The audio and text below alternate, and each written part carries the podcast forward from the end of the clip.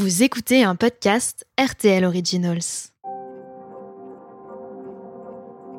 Au moment où on a su que François Hollande allait parler, j'ai vu dans le regard d'Emmanuel Macron euh, une espèce de brillant noir. Je ne doutais pas de ce qu'il allait dire. Emmanuel Macron sans doute non plus, mais il n'avait pas forcément d'informations. D'ailleurs, moi non plus, j'avais pas d'informations au sens propre. Mais je pense qu'il a tout de suite imaginé que c'était pour annoncer sa renonciation. Bonjour, je suis Benjamin Sportouche du service politique de RTL. Vous écoutez L'œil de la République. Nous poursuivons nos entretiens exceptionnels avec Alain Duhamel. Ce grand observateur de la vie politique française nous raconte ses anecdotes. Il nous confie ses souvenirs et nous révèle les coulisses de la Ve République. Nous sommes le 1er décembre 2016. François Hollande crée la surprise. Le chef de l'État annonce à la télévision qu'il ne se représentera pas. C'est la première fois qu'un président, après un seul mandat, renonce à briguer sa propre succession. Cette décision va changer le cours de la présidentielle de 2017.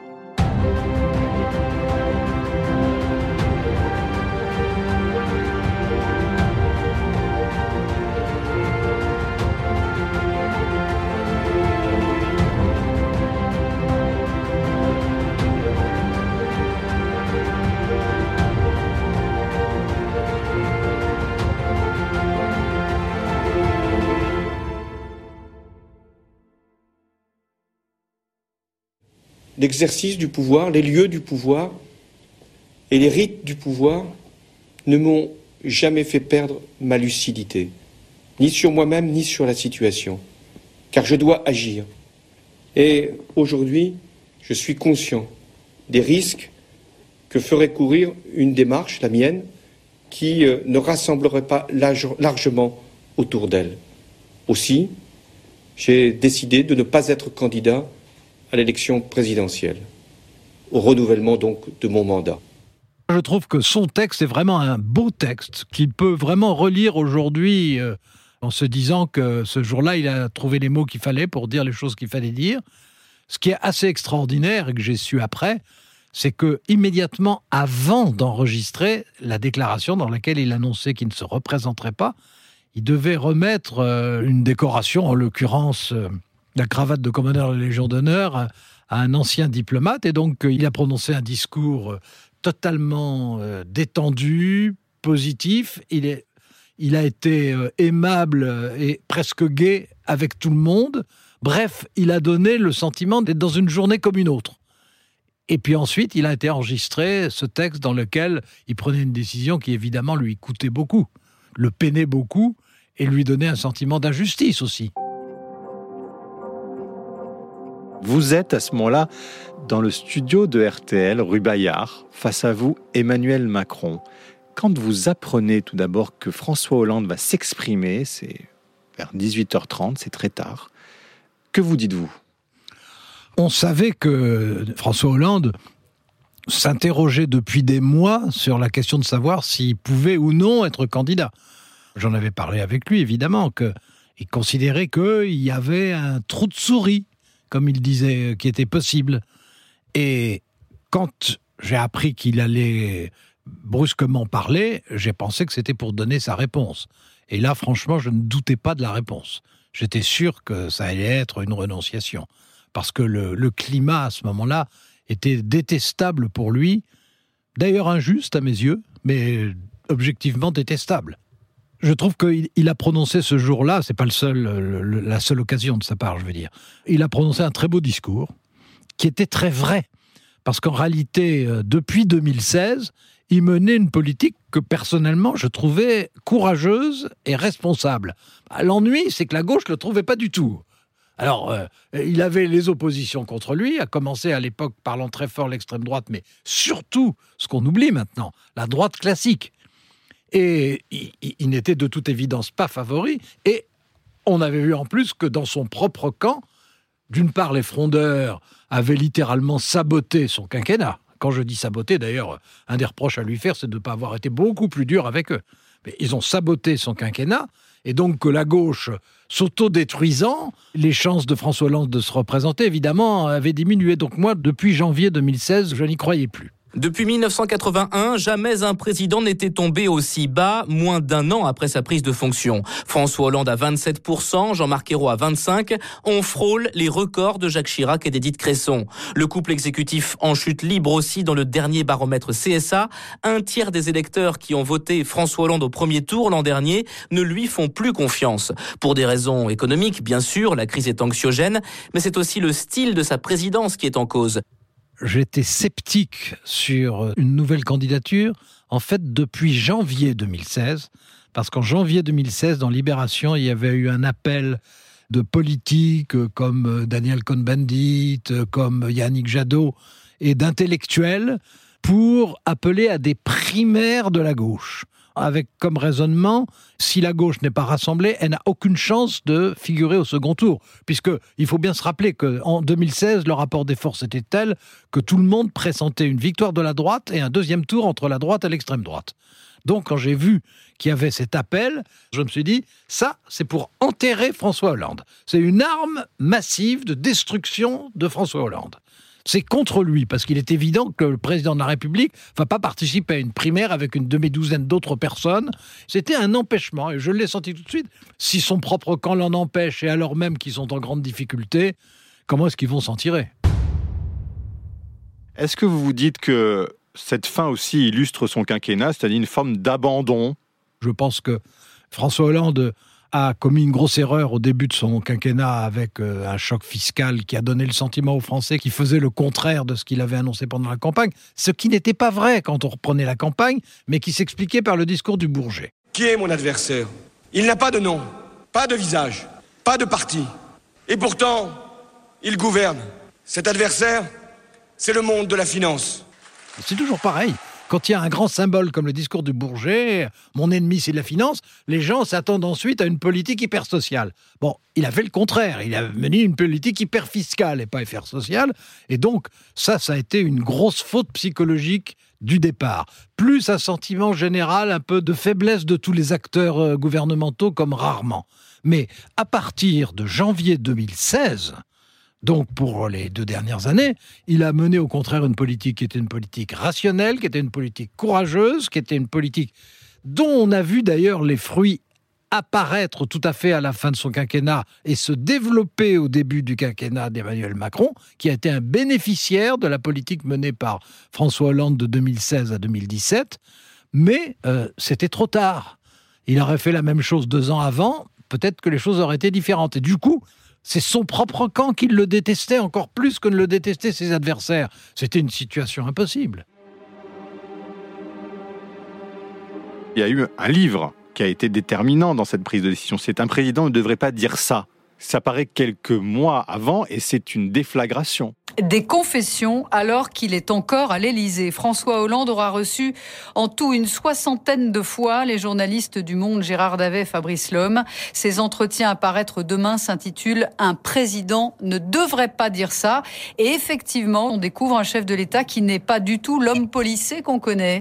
Le livre de Gérard Davet de L'Homme, qui est effectivement un livre qui a joué un, rôle absolument considérable, parce que ce livre-là, c'est en fait, je, dirais, le phénomène ultime de l'empêchement.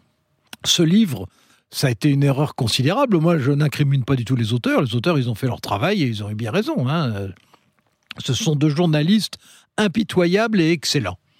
Et donc, ils ont très bien fait leur travail.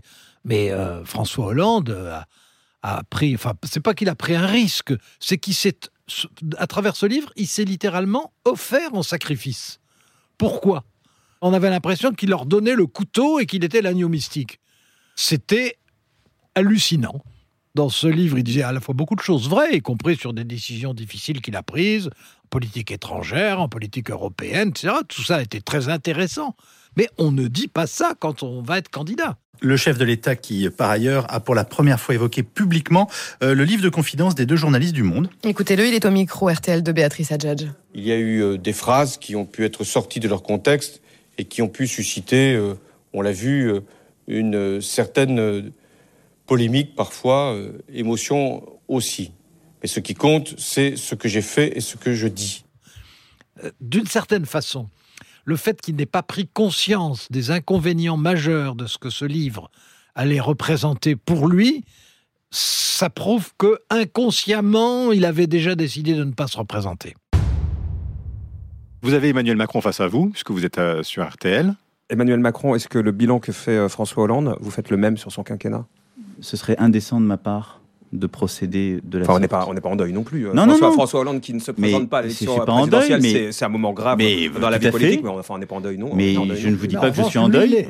Je ne suis pas, je ne vous dis pas que je suis en deuil, mais je vous dis qu'il y a une part de décence dans la vie politique. J'ai eu des désaccords avec François Hollande. Je les ai exprimés. J'en ai débattu avec lui. Ils m'ont conduit à faire des choix qui n'ont pas été des choix faciles, que j'ai toujours assumés et Mhm. portés, et qui m'ont conduit jusqu'à vous euh, aujourd'hui.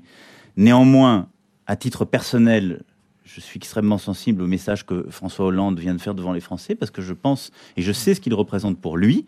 Quand on est un responsable politique, qu'on a passé sa vie dans le combat politique, Mhm. prendre la décision qui est la sienne aujourd'hui n'est pas neutre, quelle que soit son impopularité actuelle. Qu'est-ce que vous voyez en lui à ce moment-là? Je me rappelle très bien. puis En plus, on était euh, Marc-Olivier Fogiel et moi, on était juste en face de lui. Donc, euh, on voyait le regard de- d'Emmanuel Macron.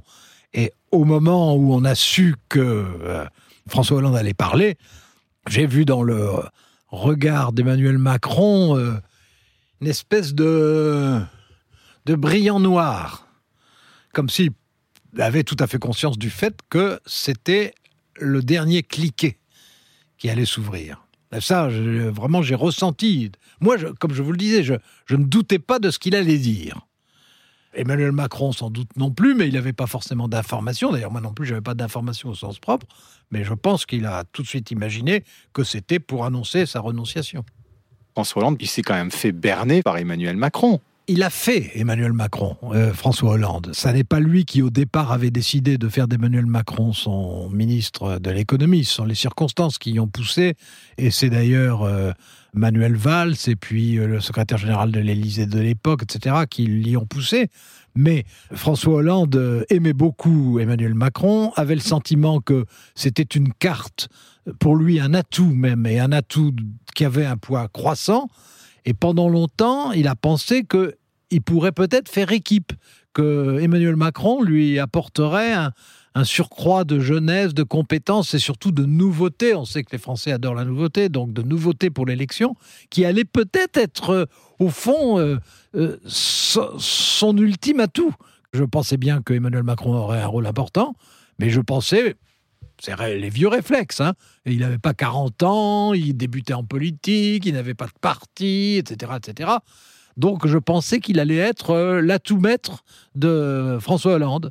Et je crois que François Hollande pensait la même chose. Et puis, euh, voilà, François Hollande euh, aimait, estimait, même d'une certaine façon admirait Emmanuel Macron. Et donc, il était plus facile à abuser que s'il l'avait détesté, s'il se défiait. Jacques Chirac se défiait complètement de Nicolas Sarkozy. Jacques Chirac détestait Nicolas Sarkozy. Jacques Chirac combattait Nicolas Sarkozy. Mais François Hollande protégeait Emmanuel Macron, François Hollande le promouvait et François Hollande s'appuyait sur lui. Donc dans ces cas-là, c'est plus facile.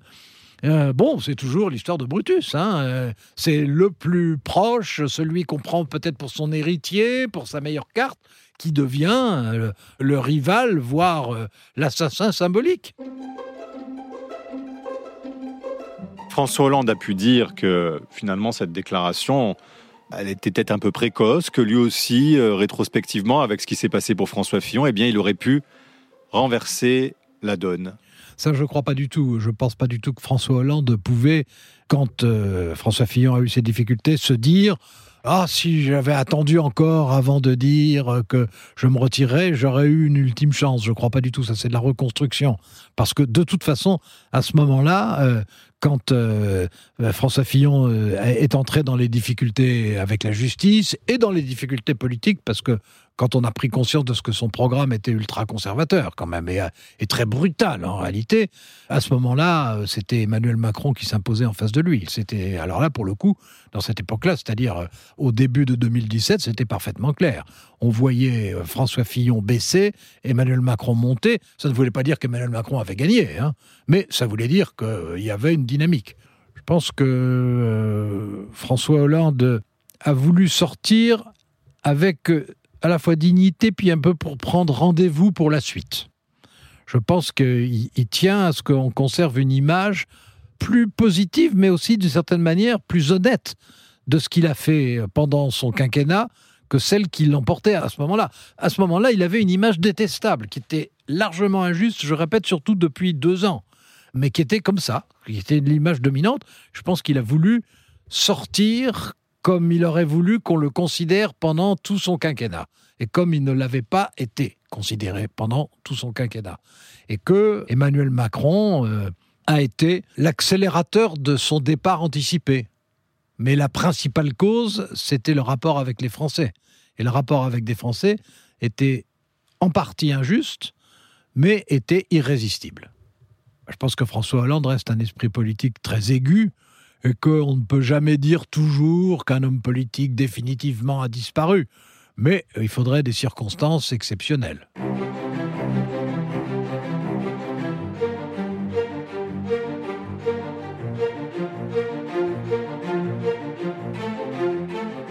Vous venez d'écouter L'œil de la République avec Alain Duhamel. Merci à Marie-Pierre Haddad qui m'a aidé à préparer cet épisode. Vous pouvez le réécouter ainsi que tous les podcasts RTL Originals sur notre site rtl.fr.